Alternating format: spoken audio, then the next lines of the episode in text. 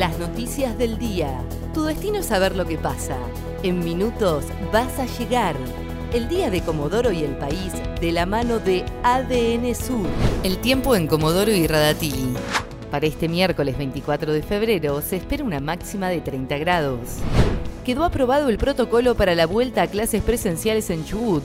Según informó este miércoles la ministra de Educación Florencia Perata, el uso del barbijo será obligatorio y permanente. Además, habrá una mesa con alcohol en gel para el ingreso a las aulas y a la escuela. Los módulos serán de una hora 20 y luego se limpiará el espacio y se ventilará. Los alumnos no se podrán prestar los útiles y una novedad que establece el protocolo es el dictado de clases para aquellos chicos que no puedan asistir. Para ello se va a garantizar el grabado de clases o su transmisión en vivo, según cada establecimiento provincia confirmó que le pagará el aguinaldo adeudado a todos los estatales.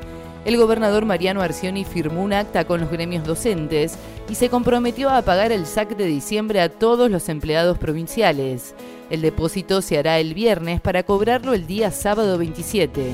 Además, abonarán una masa salarial completa para todos los empleados de educación, docentes y auxiliares. Asaltaron a una barbería y dejaron a las víctimas encerradas. Dos delincuentes armados ingresaron el martes a la tarde a un local del barrio Roca y golpearon al propietario y a un cliente. Se llevaron teléfonos, dinero y otras pertenencias. Luego los dejaron encerrados adentro de la barbería y se llevaron la llave. La próxima semana comenzará la vacunación a docentes contra el coronavirus. Mañana jueves va a llegar a la Argentina unas 904.000 dosis de la vacuna china los trabajadores de la educación serán divididos en cinco grupos prioritarios para recibirla.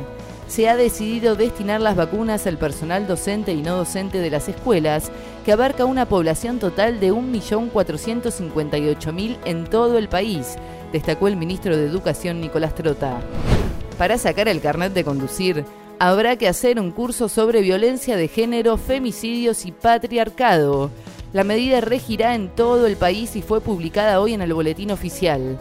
De esta manera, para obtener la licencia de conducir en la Argentina, habrá que aprobar a partir de ahora, además de los exámenes ya implementados, un curso de género.